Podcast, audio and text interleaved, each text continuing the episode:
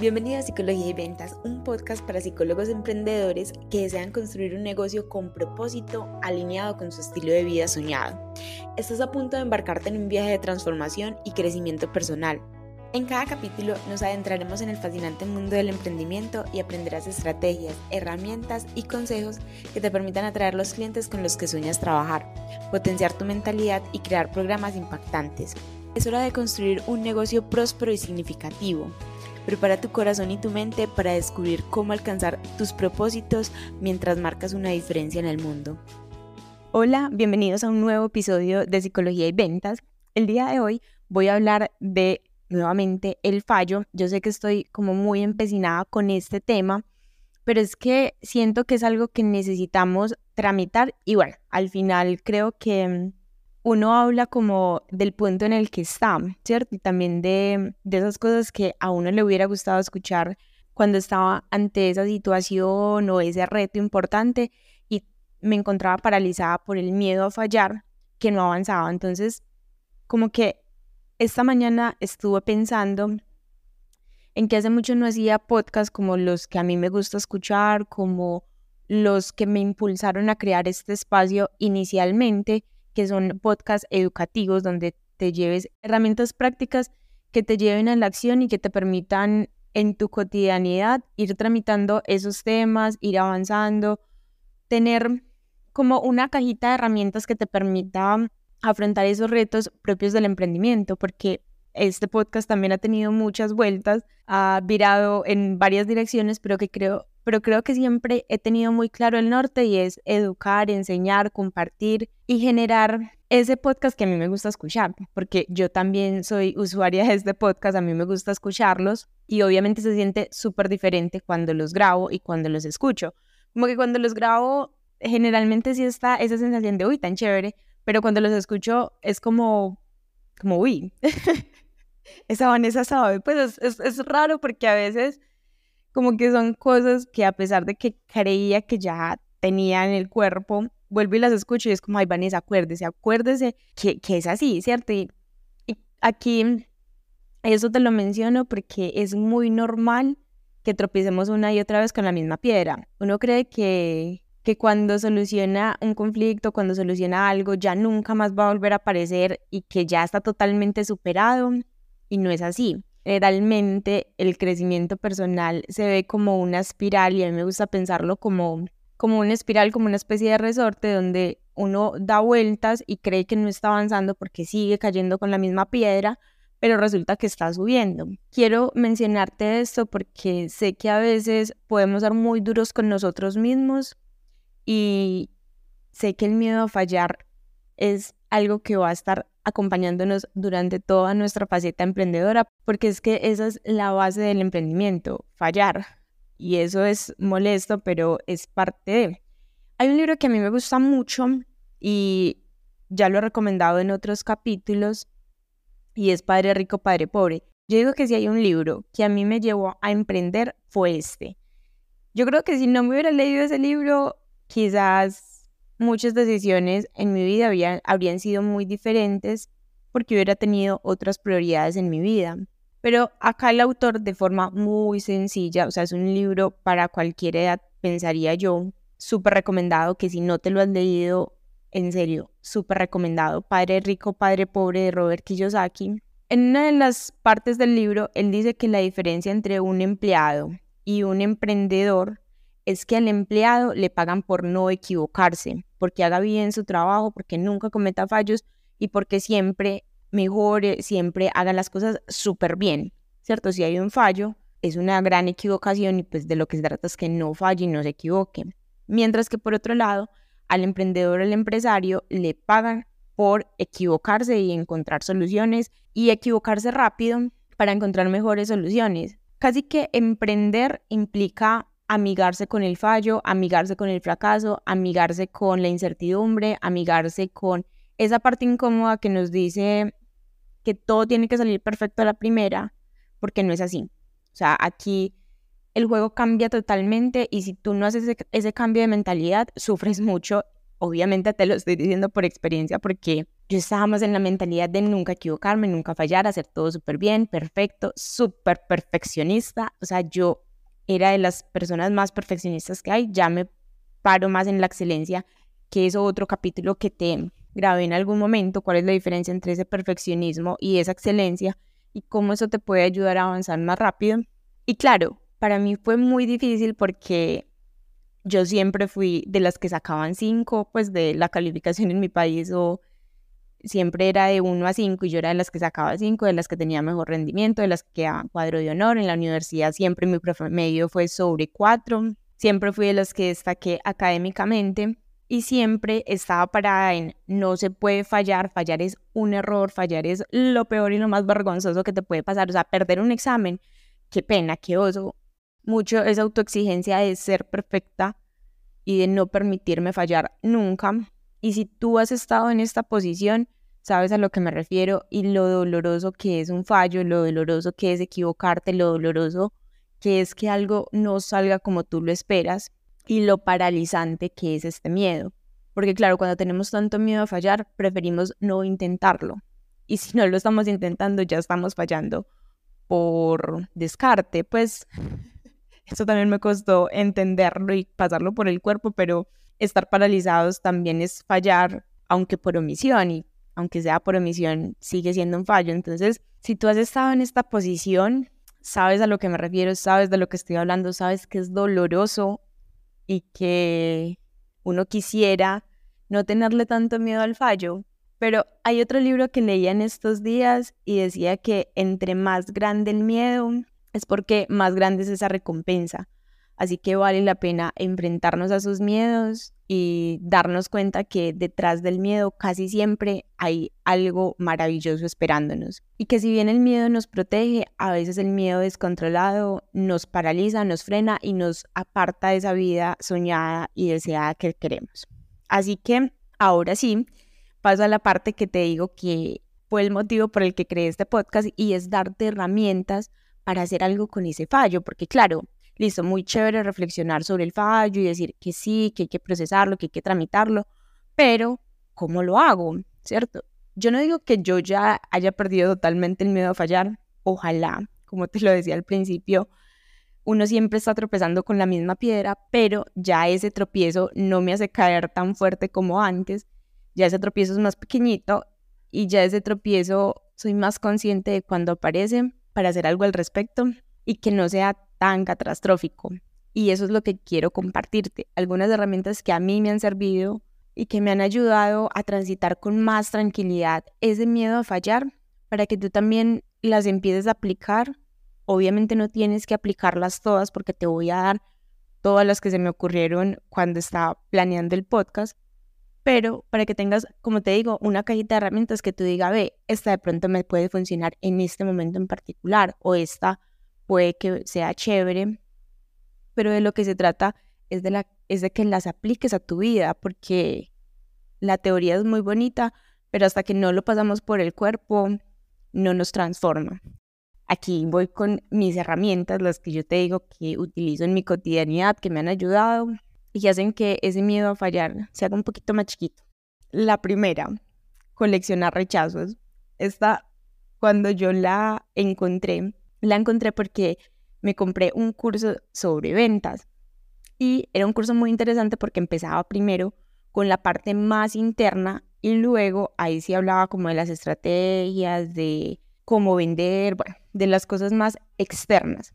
Porque si lo interno no está trabajado, es muy difícil que lo externo funcione bien y lo estratégico. ¿En qué consiste esta técnica? La autora básicamente decía que íbamos a coleccionar rechazos.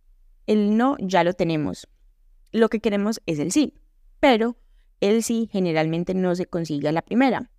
Entonces, de lo que se trata es de ponernos una meta y coleccionar siete rechazos. Pues ella lo puso como en siete. A mí cuando me apareció ese ejercicio, porque obviamente yo estaba súper comprometida con ese curso en ese momento, a mí me entró pánico. A mí se me enfrió algo, a mí pues sentí como un vacío maluco y yo dije, siete rechazos, o sea, voy a salir a hablar con gente, a decirle a la gente y a ofrecer cosas para que me digan que no intencionalmente. O sea, si ya es difícil ir a buscar un sí, ahora ir a buscar un no, o sea, casi que hacer cosas intencionalmente para que me rechacen. O sea, si tú alguna vez le has tenido miedo al rechazo, me vas a entender que eso se siente incómodo.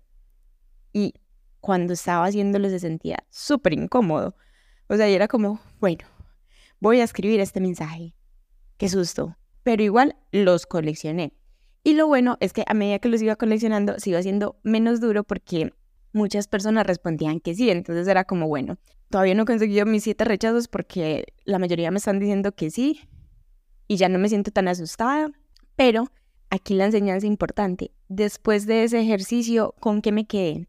Uno, que todo el mundo no decía que no. Entonces se dieron muchos sí. Dos, me gané una comunidad de amigas porque uno de mis ejercicios hacia ese rechazo fue hablarles a unas compañeras de otro curso que estaba haciendo y como también son emprendedoras digitales, les propuse una reunión, pues como para mirar algún tipo de colaboración sin tener como expectativas reales de qué podía salir de ahí. Y de ahí salieron grupos de mastermind donde conversamos sobre nuestros retos, sobre en qué estamos en nuestros negocios, nos damos apoyo mutuo. Es un espacio muy enriquecedor. Detrás de esos no y detrás de ese ejercicio, eso fue algo que pasó y que fue súper positivo. Otra cosa fueron entrevistas que si tú estás siguiendo este eh, podcast hace un buen tiempo, te diste cuenta que empecé con formatos de entrevistas. Eso salió de ahí, de personas que yo admiraba y dije, ve, les quiero hacer una entrevista para conocer sus procesos. De ahí salieron esas entrevistas, de ese ejercicio de buscarme y coleccionarme rechazos. ¿Qué más salió de ahí? Salió atreverme a sacar un curso, salió, salieron un montón de oportunidades y fue como, el no no es tan peligroso, no me morí, sigo viva, acumulé más de siete rechazos que eran los que proponían en el curso, sigo viva, gané un montón de cosas y nada pasó, ¿cierto? Y últimamente hay una frase que me gusta mucho y que me la estoy repitiendo como con más constancia y es, todo pasa y nada pasa. A veces creemos que un no es o un rechazo es lo peor que nos puede pasar y resulta que no necesariamente. Resulta que somos polvos de estrellas, pero yo a veces miro al cielo y digo, soy polvo estelar, o sea, a veces vamos súper acelerados en la vida y resulta que la mayoría de las cosas por las que nos preocupamos generalmente no tienen tanta trascendencia. Ahí ese aprendizaje también. Entonces, puntualmente, ¿cuál es la estrategia? Ir y coleccionar rechazos. O sea, anótate 10 rechazos que vayas a conseguir y haz cosas para que te rechacen. Y mira cómo te sientes con eso, porque cuando te des cuenta que el no no es tan peligroso ni es tan terrible como lo piensas, te va a ir quitando esas capas de miedo que a veces te paralizan, porque claro, detrás del fallo y el miedo al fallo, muchas veces hay miedo a no gustar, a que nos rechacen y a que nos digan que no. Entonces ve y búscalos eh, activamente para que veas que no es tan peligroso como nuestra mente nos quiere hacer pensar. Dos, haz una lista, a mí me gusta hacer una lista de qué es lo peor que puede pasar y qué es lo mejor que puede pasar, porque a veces nos quedamos en lo peor que puede pasar y entonces nos armamos e-, escenarios súper, hiper, mega catastróficos. Y cuando vamos y hacemos la lista de qué es lo mejor que puede pasar, nos damos cuenta de que hay un montón de posibilidades y un montón de cosas positivas que pueden pasar y que nos estamos perdiendo de esas oportunidades por, nuevamente, miedos que no van a atentar contra nuestra vida. Quizás atenten contra nuestro ego, pero es que es, el ego es el enemigo. O sea, siempre que algo nos da miedo en, en relación al rechazo es porque el ego está hablando y nos está diciendo que es más importante cuidar nuestro ego y no quedar mal que ir y ayudarle a las personas a las que les queremos ayudar. Y esa es otra herramienta que te recomiendo usar porque cuando te pones a escribir lo mejor que puede pasar, te das cuenta de todo lo bueno que te puede pasar y todas las oportunidades que te estás perdiendo, porque muchas veces creemos que las oportunidades vienen y nos tocan las puertas, pero a veces somos nosotros los que tenemos que ir a tocar las puertas.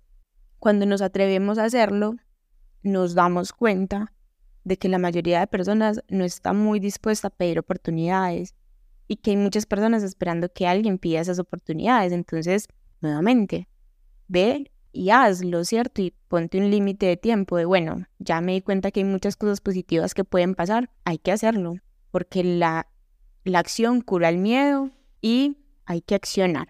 Tercera técnica, explorar los miedos.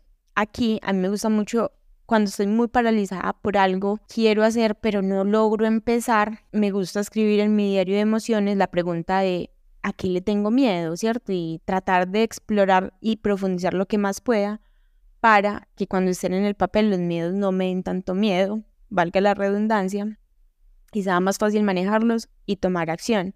Porque a veces los miedos son muy difusos, están allá como una sensación maluca, están allá como parálisis, están allá como por algo que no nos deja avanzar, pero en el fondo lo que hay es un miedo que no le hemos puesto nombre y cuando le ponemos nombre avanzamos más fácil.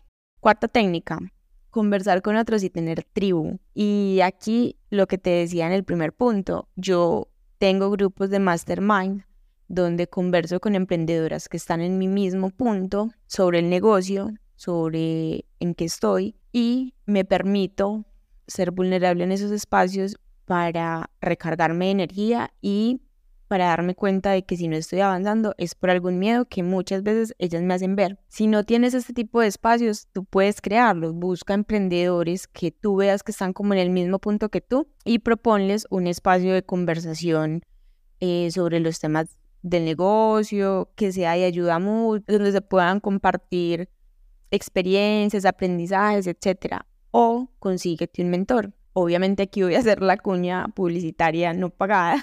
Tú sabes que yo acompaño a emprendedores que están en ese camino y que cuando tú tienes a alguien que ya atravesó lo que tú quieres atravesar, que ya tiene experiencia, que es un espacio seguro de escucha, es mucho más fácil atravesar este miedo a fallar y si fallas, poder aprender y sacar algo positivo de todo lo que pasó, para que también estés súper pendiente de esos espacios que abro por Instagram, y donde te puedo acompañar o escríbeme por mensaje directo para preguntarme por el programa que en estos momentos tengo disponible. Ahí lo más importante es tener alguien con quien conversar y que nos escuche sobre esos miedos que podemos tener. 5. Sacar aprendizaje de los fallos. Para mí, desde que haya un aprendizaje en una situación, ya eso no es un fallo, sino un aprendizaje. Obviamente es difícil hacerlo cuando uno está recién fallando porque es como está toda esa sensación de culpa, de angustia, de soy la peor, no fui capaz, etc. Pero cuando sales de ahí y tomas lo que te sirvió, sacas los aprendizajes, las cosas que no se deben repetir, es muchísimo más fácil luego avanzar y que eso te sirva como aprendizaje, como crecimiento. Entonces, siempre que falles, no te quedes en la emoción del fallo, sino que piensa, esto que me enseñó, ¿Qué puedo sacar de esta experiencia y qué cosas fueron positivas de esto que pasó? Sexto, separa el fallo de ti mismo. Tú no eres el fallo, no eres el fallo. Si algo no salió como tú esperabas, ese algo no salió como esperabas. No es que tú seas mala, no es que tú no sepas, no es que tú no seas capaz, no es que tú no eres el fallo. Tenlo súper claro porque a veces cuando fallamos por ejemplo, en sacar un taller nuevo y nadie se inscribió, tú no puedes decir, no, es que yo no sé hacer talleres. No, el taller no se vendió, voy a buscar estrategias para que se vendan a la próxima, pero mi yo, mi autoestima está intacta porque yo sé que di lo mejor de mí, pero no fue suficiente, tengo que encontrar la forma para que funcione mejor a la próxima. Pero siempre el fallo es una cosa y tú eres otra. No los juntes. Siete, agradecete por intentarlo.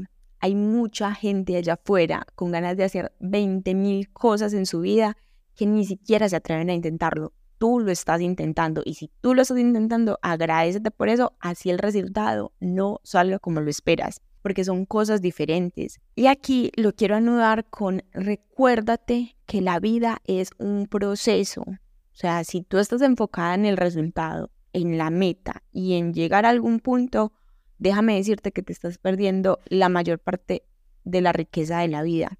porque es que la vida no son metas y lo está diciendo alguien que ama las metas, que le encanta cumplir propósitos, que le encanta chulear las tareas y que le encanta cumplir metas. Amo profundamente eso, pero entiendo que una cosa es la meta y otra cosa es el proceso y que cuando te enfocas en el proceso se hace más divertida y más amena la vida. Entonces agradecete por intentar esos proyectos porque hay mucha gente allá afuera con ganas de intentarlo, que está frustrada, que no puede hacerlo. Y si tú estás tomando acción para hacerlo, ya estás un paso adelante de muchas personas. Entonces, reconócete eso. Y también reconócete tus victorias pasadas, porque yo sé que cuando algo no sale como lo esperamos, cuando algo sale mal, cuando fallamos, generalmente entramos en esa ola de culpa, de remordimiento, de decir que no sabemos hacer las cosas, de quizás tratarnos mal. Y de lo que se trata es de recordar esas victorias pasadas y esas cosas que sí has hecho bien, porque esas son las que te van a sostener y te van a permitir que no te des tan duro en esos momentos, porque no se trata de eso, se trata de aprender del fallo y avanzar. Y para cerrar este episodio, quiero dejarte con una frase que a mí me gusta y es, el único que fracasa es el que deja de intentarlo. Yo sé que parece súper romántica y que uno dice, ay, sí, claro, pero entonces el que se equivoca en tal cosa y en tal otra. No, solamente fracasa el que deja de intentarlo, porque cuando tú dejas de intentarlo, ahí sí se cuenta como fracaso. De resto, simplemente son aprendizajes de cómo no se deben hacer las cosas. Todos pasamos por eso. Esos grandes referentes que tú veas, que tú admires, que tú digas, wow, tan tesos, yo quisiera ser como ellos, te lo puedo asegurar que pasaron por muchos fallos, demasiados, pero como lo siguieron intentando, hoy están donde están, hoy han logrado lo que han logrado.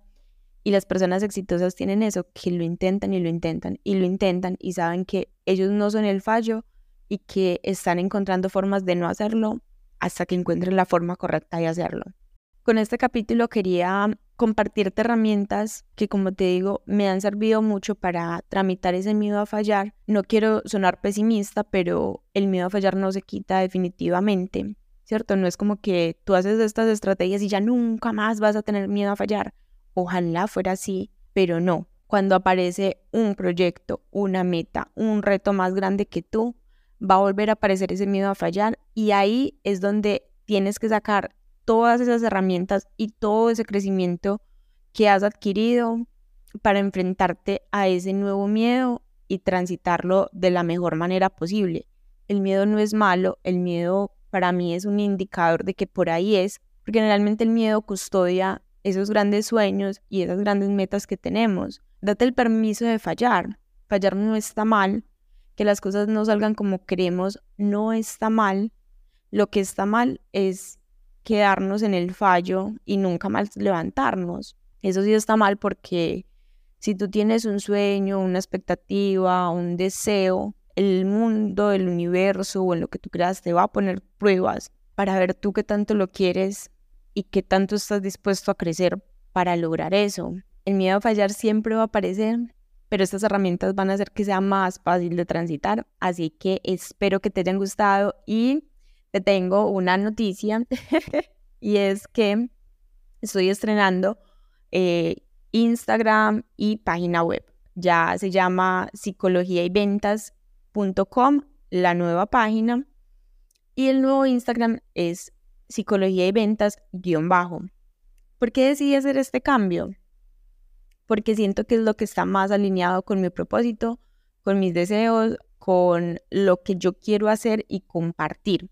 Entonces me parecía que lo más lógico era ese cambio y que prácticamente todo lo que hice en Bani Alzate fue una forma de practicar, de validarme y de sentirme segura de lo que estaba ofreciendo para generar este nuevo espacio.